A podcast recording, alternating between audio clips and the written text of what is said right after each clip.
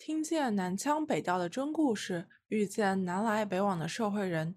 南方周末的听众朋友们，你们好，欢迎收听南周播客《社会人》，我是本期特约主播崔迪，我是本期特约主播逍遥。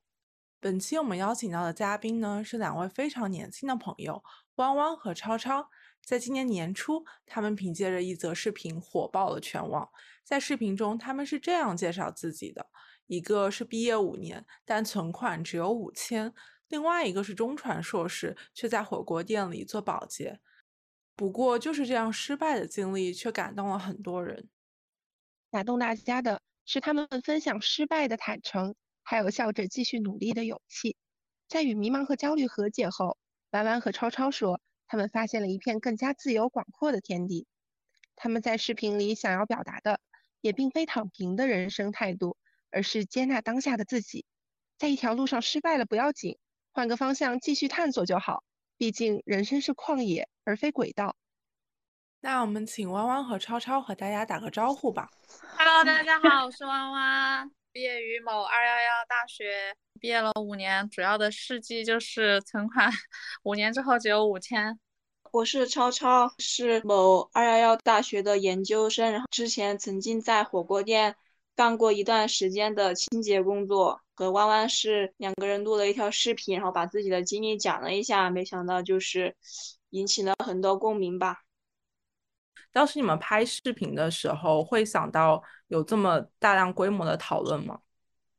完全没有想到吧，我们我们真的也没有想到，当他破万的时候，我们就觉得很神奇；，他破十万、百万的时候，又感觉像是就像是做梦一样吗？现在经历之后也觉得就这样吧，原来这就是就是一阵一阵火一阵热度之后，其实也也大家就是普通人呐。老实说，那你们当时是为什么会想到去拍这样一个视频呢？这条视频其实对我而言是，其实算是十二月的时候，或者说快接近年底的时候就有的一个想法吧，因为。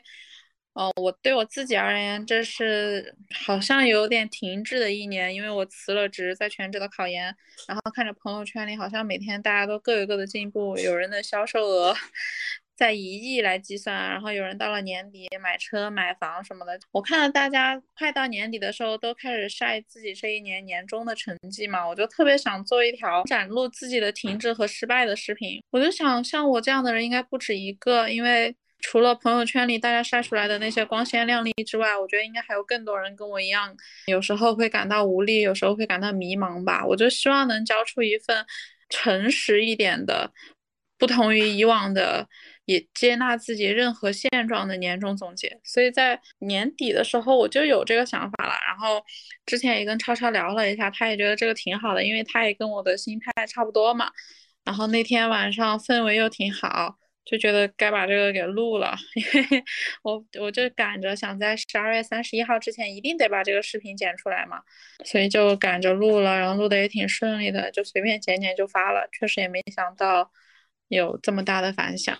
毕业对于很多人来说算一个分水岭，看到你们毕业之后的经历会有很大的起伏。当你们毕业的时候，你们对未来的想象是什么样子的呢？当时是怎么去做工作的选择？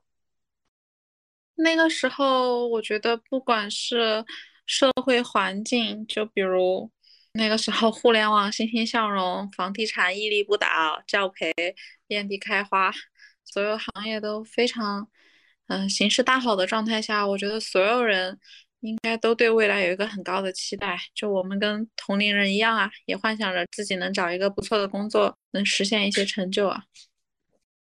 我当时。研究生是因为跨考的电影学嘛，然后毕业的时候就设想能够顺利的进入影视行业，然后能够从一个小编剧助理开始做起，慢慢的学习进步，然后看最后能不能是能够写出自己满意的作品呐，然后自己也可以成为一个独当一面的编剧呀，反正就想的很美好，很天真呐。毕业之后，你们的第一份工作是什么样子的？其实我的第一份工作还蛮理想的吧，就是当时因为影视行业的工作不太好找嘛，因为二零二零年毕业的时候赶上疫情，赶上影视行业的一个有点萧条的状态吧。然后我就把那个投递简历的范围从影视行业就扩大到只要跟编剧相关的我都去投，就算是阴差阳错，无心插柳，柳暗花明又一村，就找到一个教培行业的儿童动画编剧的工作。然后正好在成都嘛，我就从老家到了成都，这就是我第一份工作。嗯，他其实就，呃，主要的工作内容就是根据教研给的那种大纲，你写一些儿童向的动画故事。感觉其实做起来很轻松很快乐，因为给小孩写故事嘛，就感觉特别的童话，特别的梦幻。当时的整个工作氛围还有薪资福利，在成都来说也还算很不错。所以说，我的第一份工作确实就是还还蛮好的。我的第一份工作是在一个大厂，而且那个大厂当时 还算是独角兽企业吧，各种数据都非常好。他们是一个平台方，我又是在那个平台工作的人，就有时候我们会去跟销售拜访客户，有时候公司经常组织什么成都房地产大会、成都互联网什么营销大会，就各种各样的那种互联网的那种术语，你们懂吧？然后就在那种非常高级的酒店啊，水晶吊灯、高脚杯什么的，就那个时候好像有一点点。就是对那个时候没有见过什么世面的我来说，好像感觉自己置身一个名利场，就是那些邀请的嘉宾全部都是一些有头有脸的人物嘛。然后你因为在这个平台上，真的好像你因为这个平台的关系，你会对自己的能力都会有一些误解，就你觉得自己好像也有一点了不起一样，就每天手头操操纵的账户都是几万、几十万的流水啊，什么什么的。刚开始那段时间，其实。还挺爽的，觉得这种感觉哇，好虚荣，就是那种虚荣心得到了满足。但是你过了一段时间之后，发现这些都是平台给你的东西，而且你能做的其实并没有很多。你的工作可以被任何一个人替代啊。那个时候，比如说我们在写广告创意，我写文案、写图片的时候，有一个事情让我觉得很可怕。公司内部研发出了一个东西，叫做。程序化创意就是你输入几个词，它会自动给你搭配成几条点击率比较高的文案，会给你自动推荐一些吸引人点击的图片。从那个时候我就开始想，是不是如果我继续在这儿待下去，有一天我的工作就会被 AI 替代？那我能产生的价值到底是什么？就从那个时候，我开始有一点这种危机感，也也会去想自己的价值到底是什么。我离开这个平台，离开这些 AI，自己还剩下什么？然后这个工作到底是不是我喜欢的？然后当大半年之后，你对所有的工作非常熟练之后，你发现其实你怎么说呢，就是一颗小小的螺丝钉啦。但其实不管是我当时选择新闻这个专业也好，还是我后来的职业理想也好。我更想做的是内容，所以当我甩开自己的虚荣心，然后 褪去对这种大平台的迷恋之后，我觉得我还是想做内容，所以我就离职了。其实我还是也蛮有感触的。哎，您提到说新闻理想这块的部分，就让我想起一些我自己的经历，因为我选择这个新传专业。最开始的原因也是因为看到那些记者的事迹的时候，有时候甚至会激动的浑身颤抖。你们两位会有这种为理想浑身颤抖的时刻吗？是否有在哪些时刻感受到了这种理想的无望或者说脆弱呢？我其实也一直想做记者嘛，但是我毕业之后我投了成都所有的媒体，那个时候可能因为没有招人或者怎么样，反正杳无音讯。后来。就是在我离开第一个大厂那个工作之后，我后来主要做的工作是短视频编导，嗯，就我转去做短视频，嗯，我有一段时间带出了一个我非常喜欢的账号，我在上面传递了很多价值观。我曾经有一条视频，主要是讲讲胖子这件事情，因为我从小到大。经常被人叫胖子，我身边有很多同学都被人叫胖子，就好像你稍微长得胖一点，你就失去了自己的名字，就所有人都会叫你这个胖子、那个胖子、死胖子什么什么的。我就在一条视频里面讲了一个胖女孩，一直被人叫胖子。有一天突然有一个人叫了她的名字，然后他就跟她说：“谢谢你叫了我的名字。”就大概是这么一条视频吧。就我当时写那个脚本的时候，其实是。根据身边我们同事，包括我自己的一些真实经历来改编的。然后我自己写这个脚本的时候，我就觉得这个感觉挺对的，拍的时候感觉也挺对的，剪出来大家第一遍看的时候就要看哭了，就觉得对的，这感觉是对的，所以我对它有一定的期待，但是我真的没有想到在短视频平台上反应会有那么大。当天晚上，那是我第一次，因为我登录了那个后台嘛，我第一次收到那个点赞、评论、转发的消息，就是收到手机卡住，就是一刷就是九九加，一刷就是九九加，就怎么都点不开的那种，然后。这条视频最终它收获了三百多万的点赞，然后有四千多万的播放，然后让我最感动的不是这个数据，而是有那么多人评论说谢谢你讲出了我一我一直不好意思跟别人讲的事，因为我也不想被别人叫胖子，我也希望别人叫我的名字。还有人说谢谢你提醒了我，呃以前没有注意到过的事，我以后也不这样去叫别人了。就这种时刻，我我看到那些一条条。消息，我那个时候我也是激动到全身颤抖，就我知道我做了一件对的事情，我给别人带去了抚慰或者那么一点点反思，有有那么多人在这条视频里找到了认同感，哦，我就觉得好开心，就是我好像换了一种方式实现了自己当初想做的事情，啊，后来就很少了。其实我的经历跟弯弯很像的，我也是高中的时候，因为我们班主任经常每周会给我们放个新闻周刊看嘛，就很想让你也去成为那样的人，你去让那些可能缺少自己表达和发声渠道人，他们的生活带来一定的改变和影响，这是让我觉得非常了不起的一件工作吧。填志愿的时候，我就我爸妈当时想让我学会计嘛，我就跟他们说我想学新闻，就把所有的第一志愿都改成了新闻。其实第一次让我感觉到那种理想的那些种感动和热血感，其实就是一件很小的事情。我们念大学的时候不是有新闻写作课嘛，然后老师就会让我们在学校里自己去找新闻写嘛。那个时候我其实很内向，然后也不知道怎么去挖掘新闻。我就有一天在食堂吃饭的时候，然后就旁边就有一个在食堂打扫卫生的一个阿姨嘛，然后我就随口跟那个阿姨聊聊聊聊聊。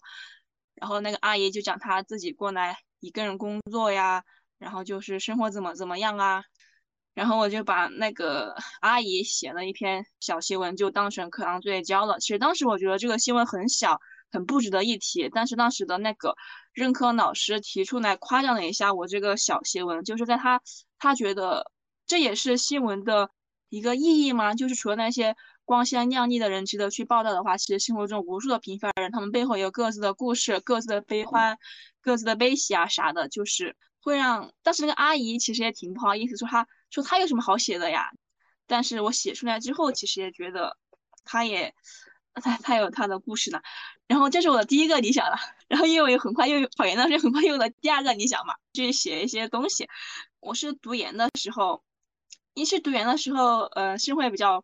念书嘛，然后写小论文，就是写课堂论文啥的。就是那段时间，我就在网上第一次写那种故事性的创作，评论就一下子有很多很多很多很多。然后我看到那些评论，就觉得好感动啊！就是大家在不同的地方，然后因为你写的东西产生了那一瞬间的停留和感动。然后我觉得那一瞬间的停留和感动，那种超越了时空，通过一些文字连接起来的共鸣吧，我发现。我很享受，我很喜欢这样的时刻。我也希望我今后的人生能够再多创造一些这样的时刻。如果能够以此为工作的话，当当然是一件很幸运的事情。所以说我也会不断的朝那个方向去靠近吧。感觉也就跟弯弯说的，做内容，然后通过内容去在别人的人生中激起一点小水花的那种感觉吧。就像这次视频能够在那个视频网站上有那么多的曝光，那些正面的声音，那些说我们真的感同身受这样的声音，它也会让我觉得，嗯，好像又做了一件正确的事情，然后好像给别人提供了一个树洞，给别人提供了一个认同的群体，这样一个讨论氛围。这就像这件事情，也让我有了刚才超超说的那种感受。就是在别人的世界里，好像激起了一点点的小水花，这种感觉真的很爽。虽然那个水花可能只是暂时的，但是你说不到未来某一天会在他的生命中产生一些回响，让他回想当下那一刻，那一刻感动或者什么，可能会对他有一点点、丁丁点点的帮助，就感觉就感觉好有意义啊，就感觉。对，很多人都在说我们那条视频很治愈嘛，但其实我们在治愈别人的时候，我们也得到了治愈的力量，就是那种认同、呃信任、嗯互相温暖的那种力量吧。嗯，因为我也看到有一些网友的说法，嗯，他说你们其实不像你们提到的，嗯，是那样 废物打上引号，就其实你们是相对来说有一点点任性的，嗯，许多工作是你们主动去放弃的，那你们怎么看这种评价呢？我都已经加班到腰椎间盘两节突出、两节膨出，还有两节不知道怎么样了。我不停的想要找到一份最适合我的，这又有什么错呢？我觉得大家真的太严格了。从大一点的角度来说，很多东西就不是你可以规划或者像你早期预料的那样的，对吧？就像我第二份工作，我进了一个广告公司，我也想着。我就在这好好干，哎，我以后干成一个广告策划经理什么什么的。但谁知道进去之后就是每天加班到两点啊，每天都要加班啊。就是我已经加到我一个月瘦了十斤，你说这种工作你去做，你能坚持下去吗？那我觉得，所以我我挺讨厌大家没有认真的去问别人的经历，没有认真的去聊，就定上一个任性的标签。我觉得这样不太好。我感觉大家好像觉得我们。不能够吃苦就是任性吗？我感觉我们不是任性，我们当然接受每一份工作都有它必必要的痛苦和一些你不得不妥协的时候嘛。但是我们会去，我们会选择为一些自己喜欢的东西去牺牲掉，会接受一些痛苦。但是如果是我们不喜欢的工作，那么为什么要去牺牲自己？我们也没有那么任性，我们只是只是选择了去承受。追求自己喜欢的东西，我们也承受了代价呀。我们也会面临一些不稳定啊，然后很多一些焦虑的时候呀。我们只是，对啊，更加的想要追求自己喜欢的，所以说可能看起来会有一点儿。对，我觉得就大家不要随意嫁接，就你选你的，我选我的，各自承受自己选择所承受的东西就好了。我跟超超的选择承受的就是。在别人眼中的不稳定，就是在别人眼中存款没有多少，哎，高不成低不就，怎么怎么样？这是我们选择，我们承受的。那那超超呢？考虑到一些现实环境的因素，目前暂时没有可能去做你自己想做的工作。那你会怎么去，就是继续保持你的理想？会把它寄托在什么地方？一方面是找工作的时候，尽量去接近你想要的那个，嗯，创作跟赚钱的那个平衡点吧。另一方面，其实。写东西的话，只要你想写，只要你还，只要你还活着，你随时随地打开电脑不都可以写嘛？把那个时间给自己拉长到很久很久很久，就感觉可以一直写下去，就感觉还挺开心。只要是坚持多写就好。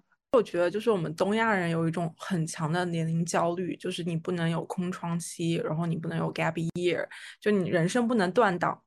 但我身边同龄人也有很多人已经获得了世俗意义上的成功。我在想，当你们做一些和别人不一样的选择的时候，你们会面临具体哪一些困境，或者说哪一些压力吗？你们和同龄人在一起的时候，会感到一些同辈压力吗？我我觉得这个东西它没办法完全消失的，只能说。假如今天在座的济济一堂，哎，我跟他们吃个饭，我肯定会产生这种压力的。只是现在我们的心态调整到，这个东西很少会影响到我们生活的主线，他不会，我我不会因为这个再抑郁啊，再怎么怎么样，不会不会再这样了。对我个人而言，就可能真的经历过就是跌到谷底的阶段吧。你走出来之后，你真的会。我该怎么形容那种心理呢？就是你你你已经把自己打碎又重建了一遍，所以以前的那些问题可能不再会那么困扰你了。它虽然还会时不时的出现，但你已经拥有那种在最低谷还能往前走的力量，你就会知道哦，原来我走到最低谷的时候，天也不会塌下来，我还是有路可以走。你整个人的心境会比以前更平和、更淡定很多吧，所以。各种焦虑都不会像以前那么强了。我的话，可能因为我从小到大都是一个挺自得其乐的人吧。呃，我当然也会羡慕别人，嗯，买房子啊，或者是有一份很牛的工作呀。但是因为后来我发现，我最羡慕的还是那种创作出让我觉得好了不起作品的人。当我把这个当成我对自己的主要的那种，呃，算是评价的一个标准之后，我就会觉得其实那些房子呀、工资上的焦虑可能就会少一点吧。就是我会去追求我真正想要的东西，然后当然在这个过程中也会尽量让自己不饿死嘛。我发现其实在这个世界上不饿死还挺简单的，因为只要你。有手有脚，其实都能找到一份赚钱的工作，就是不会饿死，就感觉还好了。刚刚弯弯说到低谷，我想知道你们的高光和低谷分别是什么呢？对我而言，我自己的高高光时刻是我在做短视频的时候，我有好几条视频都上了，就是那个整个平台的热门，然后几千万的播放，而且它不仅仅是，而且它是那种是有很多反馈的。那种播放不是说大家哈哈哈哭哭就完了，是大家真的很认同你这个说，嗯，说你说出了我一直不敢说的话，你指出了我一个曾经非常大的遗憾什么的，就是这种时刻，我觉得是我的高光时刻。比如曾经 有一条视频登上了那个抖音的热门第一名，就是那条视频有六千多万。多万的播放吧，然后我算了一下，你想想，我们中国才多少人？十四亿人，六千万，你这样去算是什么概念？就是每每十怎么算的呀？反正就是每一二十个人里面就有那么一两个人看过你的那个视频，你就会觉得哇哦，好好爽啊！这是在二一年的时候，我被裁员，紧接着。哎，又又跟当时的男朋友分手，失业失恋一起来，工作很没有方向啊，你的人生好像也没有方向。是你原来想着啊，你可以一路升职加薪，可以一路结婚生子，到现在哎，这两条路都没了，然后你一下就会觉得无路可走的感觉嘛。就那段时间，然后你的年龄又上来了，然后就是我我去面试别的公司的时候，别人会直接问你。接下来会不会结婚？我说不会。然后会不会生孩子？我说不会。还要让我签一个保证书，因为我已经二十六七岁了。他们觉得，嗯，是一个女生该结婚什么的年龄了，公司不想承担这个风险，就是留给你工作选择的机会也不多了啊。然后呢，就觉得世界上的好男人也不多了。然后那个时候就就整个人非常绝望嘛，最低谷的时候。然后你想从头再来，你想去考研，想怎么怎么样。然后你又发现毕业了好几年，精力、体力、脑力都不如别人，就好像哪条路都非常非常难走。那超超呢？感觉跟汪汪也很像呢。可能高光时候就考上一所二幺幺的本科，然后你又跨考成功，去北京的一所二幺幺去念研究生，在校期间写了一些论文啊，一些剧本，也有老师会夸奖啊，也有一些比赛会获奖啊。然后就是这种，包括毕业之后的第一份工作，你写的剧本，然后你的一些同事也会夸你写的剧本很好、很生动。这种来自一些外界对你能力上的肯定，可能是我自己觉得比较高光、比较开心的时候吧。然后低谷可能就是失业那阵儿，就是因为失去了一个收入来源嘛。然后其实那段时间对自己能不能靠写东西养活自己这件事情也感到。感到很怀疑、很迷茫。如果我不能通过自己最想要的事情去养活自己的话，我感觉就好像人生的一些很多美好品质都失去了。然后就那段时间就真的很焦虑、很痛苦，就是晚上都睡不着觉，也写不出来什么东西。反正那段时间真的算是低谷吧。感觉好像大家都有一个很波折的路在走，可能经历的时间段都不太一样。对，就是你当时觉得天崩地裂，但是你过了那个时间段再去看，也觉得，哎，也就这样嘛，人生就是起起落落落嘛。我们谈年龄焦虑的时候，好像说，哎，事业有成、有房有车，它不是唯一一个要卷的领域。那除此之外，还有包括。什么家庭和谐啦，什么找到伴侣啊，生儿育女啊，这些也是，尤其作为女性来说，是会被反复强调的指标。你们有感受到这种压力的时刻吗？那一般是怎么样去应对呢？当然有啊，就是你就算自己不想，你家长会催疯的。就像我现在有了一个男朋友嘛，妈妈已经给我安排，也不是说安排嘛，就是希望我早点生孩子，就还没结婚呢，就还没在一起多久呢。就然后我我爸妈这边也会时不时提一下嘛，然后我的态度就是强硬，我不管。我其实就那一段失败的感情之后，我。我爸妈他们也还安排我去相亲啊什么的，他们也会苦口婆心的说：“哎呀，你现在年龄也不小啦，该结婚啦，你早点生孩子，我们能早点帮你带呀。以后我们也老了，谁帮你带呀？”我一开始只是应付，好，我说我说行嘛，那你们帮我提高相亲对象的质量嘛，你们要是催我结婚，你们就自己努力嘛。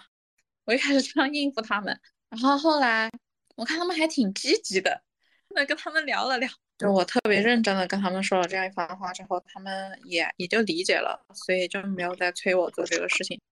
其实我跟弯弯比较幸运的一点，他们也会优先去考虑我的心情嘛，然后这一点其实挺幸运的。所以说，如果得到了父母的理解和支持的话，那么其实来自于社会上的那些压力，可能给你带来的那种。对，压力就会小一点。对，然后我觉得最根本、最根本的原因就是我跟超超是那种自我意识挺强的人，因为这是我们自己的人生啊。我为什么要，就是要要在没有找到那个满意的人或者没有达到自己想要的条件之前，就把自己的人生给交出去呢？我现在会感觉到大家进入一个就是全民考研和全民考编的一个时代，就大家非常想上岸，然后追求这种稳定性。因为我看到弯弯之前也在准备考研，然后还有考教师，但是好像这条路并没有走下去。就是我觉得在追求稳定的这条路上，可能也有很多不稳定的因素，比如说你不喜欢，或者说。有很多东西会背道而驰，弯弯可以分享一下那段经历吗？就你现在经历过之后，会怎么理解这条稳定的路？就是所谓的稳定。我觉得，当大家追求稳定，根本原因是你内心感到不安。就当你特别有安全感、特别有信心的时候，你不会只要稳定的。就像我们一七年毕业的时候，我们整个年级都。整个学校都没几个人考公务员，大家都去私企啊、互联网啊、教培呀。就各种各样的企业，为什么到现在五年过去，考研就是那个人数都都快翻倍了吧？然后报录比一天比一天高，我觉得 就是因为可能大环境让大家没有太多的安全感，知道私企的，嗯，可能前景也没有很好，然后工资也没有很高，然后未来养老的压力都很大，就是各种条件都。都不足以给人信心和安全感，所以他才会想要一条稳定的路。所以我当然很理解这种心情，因为在我感到对未来极度不安、极度没有信心的时候，我也选择了这一条保守的路嘛。我当时去考研、去考教师，不是因为我喜欢，是因为我觉得我无路可走。我觉得这可能是一条最安全的路，所以我去走了。走了之后发现走不上去嘛，太难了。然后。当然，对我而言，最重要的是来自于我心态的转变。就是当我从那种脆弱的状态里面走出来之后，我发现我最想要的东西也不是稳定，是我还是想做自己喜欢的事情。我也会像超超一样害怕，说我会不会因为做了一些不太喜欢的选择而消耗我原本对另外一些事情的喜欢。比如我可能做着一份特别稳定。啊，但是又特别占据我时间精力的工作，我是不是就没时间去做我喜欢的事情了？我会很担心这个东西。然后当我有那种勇气之后，我觉得 OK，我就承受不稳定，然后我去追逐我更喜欢的事情，这是我现在做的选择。当然，还有一个很大的原因是，我觉得我现在已经放弃了追求稳定的这个想法，因为没有东西是稳定的。我觉得稳定它也只是相对稳定。它不存在一个永远稳定的东西，所以我现在已经彻底放弃对这个的追求了。我就决定 走一条不稳定，但是我自己喜欢的道路，我去承受这个风险。如果稳定是你自己真正想要的，那你去考公、考编、考研，那当然 OK 啊。万一你是被裹挟，然后看见大家都在做，然后你出于一个很慌张的心理，急切的想要去抓住什么的话，感觉这样做的话可能会，嗯。可能会让你自己就是承受不了那个没考上的后果，这样可能会让自己压力很大。好像我是觉得，不管做什么事情，如果呃不管是稳定还是不稳定，只要是你真真正想做的就去做就 OK。我看之前的视频是超超有说去做火锅店去干保洁，很多人没有办法去割舍掉曾经拥有的一些东西，然后去进行一个这样非常大胆和生猛的切换。想问超超，就是你当时为什么会做这样的一个选择？怎么大家都觉得这个选择很很难？就好像其实啊，可能是因为我。我当时也只是其实知道他可能是一个我暂时没有工作，然后我又需要收入的一个呃一个过渡阶段的一个工作吧。我去火锅店打扫卫生，其实心里并没有上什么觉得好像我研究生学历就不能去干这个感觉。这样想的话，会好像在心里觉得好像职业好像是有高低贵贱之分的吗？我觉得。就是可能我想的比较理想啊，就是我希望大家就是对每一份职业的看待都应该是平等的。可能现在因为一些种种原因，大家在一些社会评价呀、薪资水平上，好像会给每一份工作划分一个高高下吧。但是我希望我不要这样做吧。我认为工作就是靠自己的劳动去赚钱，只要你问心无愧，那么不管做什么工作的话，那。对我来说，反正都是 OK 的。我并不觉得，我并不觉得有什么丢脸，或者是有什么需要克服很大的心理障碍吗之类的。超超，你当时是怎么去应聘？我一开始也找了一些奶茶店的兼职啊，不过家附近的奶茶店都基本上不招兼职嘛。然后是在个网上一些招聘软件就搜一些兼职嘛，因为感因为我那段时间正在学画画嘛，就想还是保证一个学画画的时间找兼职嘛。就在网上找呗，网上这样的兼职其实还挺多的呀。你你就按正常的找工作的那个流程去找呗，你就联系 HR 啊，然后你到店去面试呀，面试通过之后你就正常的上岗工作呗。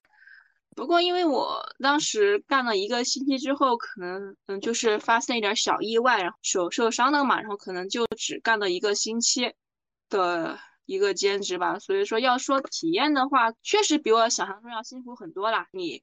打扫卫生，你要一刻不停的去打扫卫生呀，你就擦桌子呀、拖地啊，然后因为可能因为年龄大、年龄大了吧，那个拖一会儿地之后腰也有点痛啊，反正就比想象中要辛苦很多啦。我觉得汪汪和超超都是贴着好学生标签成长起来的，现在可能你们身上的标签变成了废物，就是你们在这其中经历了一个什么样的转变？当我特别清楚知道。我到底想要什么样的人生？我到底最想做什么样的事情？那我为此应该承受什么样的代价？之后，我想清楚我能承受这些，并且我坚持要去做之后，对于其他的外界的评价也好，还是别人的不理解也好，什么东西吧，我我的态度可能就是 I don't care。我们之所以敢在封面图上就说自己是废物，就因为其实我们并不在意这个东西。如果你们要遵循这个社会评价标准去生活，如果你们觉得这样的我们是废物，哦，那我们就当个废物也挺开心的呀，也没有关系啊，因为我们内心并不认同，因为我们在我们自己的标准里不是废物，我们只是，哎，不跟你们一起玩，不想用标准来评价自己。我觉得是时代在，时代在变化，社会在进步，然后。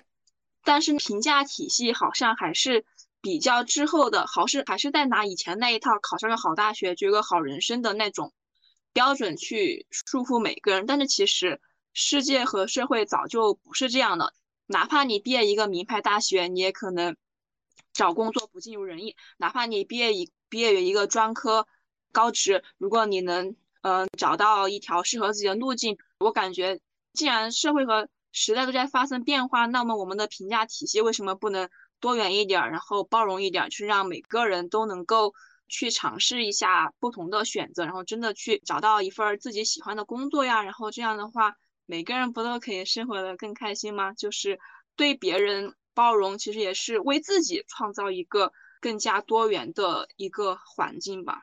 放过他人，也放过自己。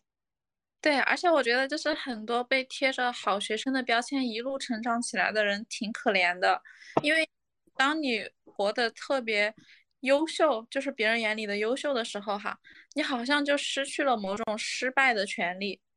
但其实以前的优秀比现在的优秀要容易很多的。你只要努力读书，好好背书，好好学习，你就能得到一个不错的分数，你就能去一所不错的大学。但是你毕业出来之后，社会规则不是这样运转的，不是说你努力就有多好的回报的，就天道酬勤，它不一定是成立的。我就是很希望大家把所有的标准都放松一点，不要对好学生要求那么苛刻，不用对自己要求那么苛刻，不必对那个成功模板那么追求，就是所有人都可以活得更流动、更自由一些。听你们的观念和故事的时候，也会觉得非常的开阔，就好像你们就走到那个社会规则之外，给大家看到了一些其他的可能性。你们也在视频中有提到，你们在掀翻牌桌之后，会感到前所未有的自由和开阔。可以分享一下，就让你们感到非常自由和开阔的一些小事吗？生活的状态会比以前轻松一点吧，睁开眼睛不用拼命去追赶，心态上比以前要平和更轻松很多吧。它其实是一种你心态的转变，就像我在考研那段时间，其实我前期非常焦虑，我焦虑到我每天晚上两三点钟都还睡不着，或者睡着了之后又做噩梦，又吓醒又哭醒，然后到早上才睡着，然后第二天我就觉得我必须要早醒早起去图书馆，就那样逼得自己非常紧，但是你整个人又只能下午才清醒过来，然后你晚上又睡不着，又陷入那种恶性循环，就那段时间我很难受很难受。就是当我放下我一定要考上研这个执念之后，就当我从心底相信，就算没有考上研也没有关系。当我从心底认同这个东西之后，然后我睡得就比以前踏实多了。或者就算我两三点钟我还是睡不着，但是我可以心安理得的睡到早上十一二点钟才起来，保证一个充足的睡眠，然后再慢悠悠的吃个饭，去图书馆再学习。然后那个时候，我真的感觉好像在身体和心理上都有一种重回学生时代的那种感觉，就觉得我的未来还是有挺多可能性的。我现在活的每一天也都很舒服，这种感觉吧。靠你们两个人的故事，你们两个人一直在一块，彼此支持，也是对方很好的朋友。你们其实展现一种非常动人的女性友谊，就很想问，就是你们被对方就是。被对方最吸引的一个点是什么？你们怎么看待你们你们之间的这这个友谊？我觉得弯弯身上最吸引我的点儿应该就是勇敢跟真诚吧。他和谁第一次见面都可以很真诚开朗的去和那个人沟通，让我觉得好神奇，好了不起啊！觉得他很勇敢，是他不管做什么事情，包括他找工作或者是面对一些人生的选择的话，嗯，他都会去尝试每一个可以做的。事情之后，然后再放弃，其实我觉得，其实这就很了不起了。对我来说，可能会有一些人害怕失败，就选择不去做，或者进行了一两次之后就想算了，我放弃了。但是他就是会尝试掉所有的选择之后，然后再说放弃。所以说我有时候习惯性的说放弃的时候，他就会就很生气，就就说你这个这个还没做，那个那个也没做，你就你就说不行了，你就放弃了。然后可能这种态度也会影响我吧。其实。我之前想到一个很好的可以引用的引用的地方，刘震云不是写了一个小说叫《一句顶一万句》嘛？然后里面有一个情节我一直记得很深，里面有一个中年人，就是他，嗯，就是默默的生活，然后默默的去承受一切嘛。然后突然有一天，他就他就去走了很远的路，然后翻了几座山呐，然后去到一个很远的地方。去找一个朋友，就把心里的话，所有的话告诉那个朋友之后，然后他又原路返回，继续去过自己的生活。我跟他的友情对我来说就像是这样，哪怕不在一个地方，你会知道这个世界上有一个人在那里，你可以对他说所有的话，那么你就会觉得这个生活对于你来说好像总是有一个小出口，那么你就总是走不到那种无法忍受的那种地步吗？这就是我的感受。我本来想说的很诗意，但是好像没有。反正这个就 就是我的感。你们 I 人就是要什么事情都憋这么久吗？是要默默承受很多年，然后走过一座山，趟过几条河，才去找那个朋友吗？这个是一个很美好的比喻啦，也不用忍很久。嗯，超超真的是认识很久了嘛？我们是大学的室友。你看，我们从十八岁到二十八岁，真的。参与了彼此生命中的十年，哎，而且是这么变化的十年，不是从小学到高中，是从大学，然后到他研究生，然后到我毕业这么多年，就是是我们人生中变变荡特别大的这十年。我之前看到一句话的时候，我立马就想到了他，是说朋友是我是我们自己选择的亲人。我觉得超超对我而言就是这样的朋友，就是他早就。就不仅仅是一个朋友了吧，真的像是一个亲人。我之前也跟他说过，我说你有没有一种好像我们从小就认识的感觉啊？他说他也有，就是我们太知道对方身上所有的好的、坏的、经历的、光彩的、难堪的那种时候了。然后，超超身上有一个特别特别大的优点，是我在我自己身上，在其他人身上都没有见过的，就是他像一个容器一样，能够接纳住。对方所有的情绪，就比如我，但是因为我这个人，我我也有我自己的弱点，我脆弱，或者我，嗯，我在感情里比较感性，不够理智吧，我还是会思来想去，然后什么的。我身边除了他之外的所有朋友都劝我说：“你要清醒一点，你不能这样，你要搞事业，你要搞钱，你不能再这样了。他都都那么久了，你还这样，你这样不对。”但是只有超超跟我说没关系，你这样也没关系，我很理解你，因为可能你特别想要一个自己的家庭，然后他又曾经给予过你那样的关心，那样细腻的对话什么。他说，确实他某一方面也是一个挺好的人，你耿耿于怀也很正常了。就是我所有的情绪总是能在他这里被接住，被接纳住的那种感觉，他从来不会上来就架起你说你这样不对。他从来不会做这样的事情，就是我觉得这是他身上一个超级闪光的地方。我觉得就是找到一个陪伴你度过生命中很重要的时刻，真的感觉会非常非常的好。就像那个视频里，大家普遍有两种观点，一种是被治愈了，另一种是羡慕你有一个这么好的朋友。确实是吧，也很幸运。我就发现，其实不仅是二三级的毕业生，就是包括二四级的毕业生。已经开始面临找工作的压力了，就好像现在的这个应届毕业生身份是一道很亮的那种金牌子，然后每个人都想死死的握住，不想让它被浪费。就在这样的一个节点，从学校正式迈入社会，有一种站在人生的岔路口的感觉，嗯，就会格外的 感觉比较迷茫啊，比较焦虑，不知道该怎么选。那想问弯弯和超超，你们有什么话想对这些学生？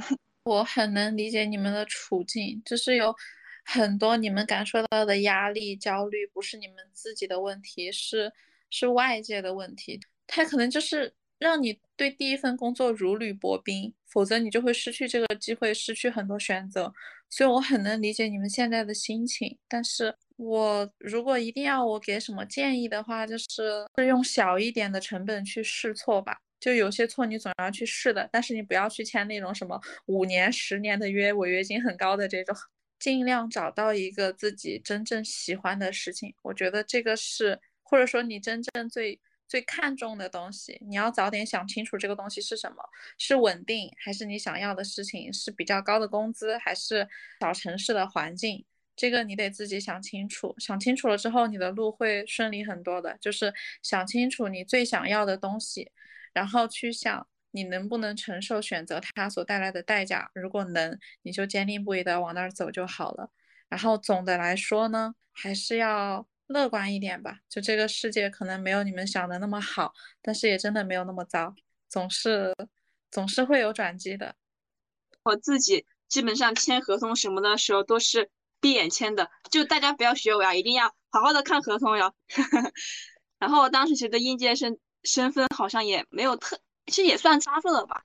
就是我自己的一个很大的感受，你就是会经历一段很慌张、很害怕的时候，但是你真的经历过来，再回看的时候，你真的就好像，好像你学会游泳了，就是在不知不觉中你就学会游泳了，你就不再会感觉到你是在一片苦海里挣扎，你会去享受那个，享受在大海里游的那个过程吧，就会。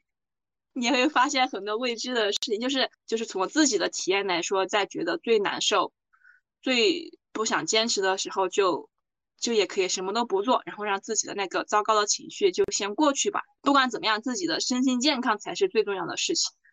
呃，弯弯目前好像在进行一百个废物的拍摄计划，是为什么产生了这个拍摄想法？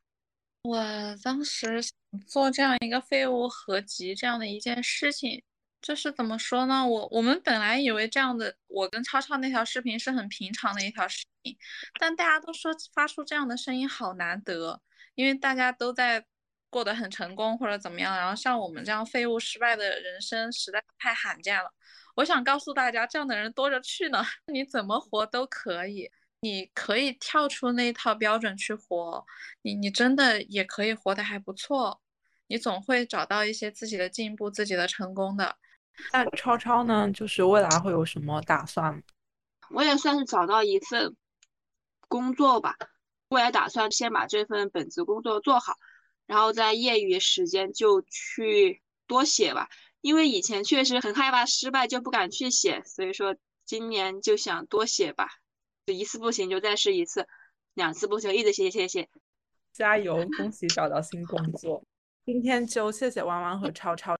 本期播客到这里也要结束啦，很幸运今天邀请到弯弯和超超，拨开热度和流量的迷雾，感谢你们以这么打开的状态分享自己的故事，我们看到了两个追寻自己热爱。用心生活的普通人，努力把人生过得不留遗憾。谢谢你们的讲述，温暖了同为普通人的我们。山长水远，未来可期。这里是社会人，我们下个路口再会，拜拜，拜拜。祝学妹学业顺利，工作顺利哦。之后祝你们大家开心，谢谢，拜拜，拜拜，拜拜。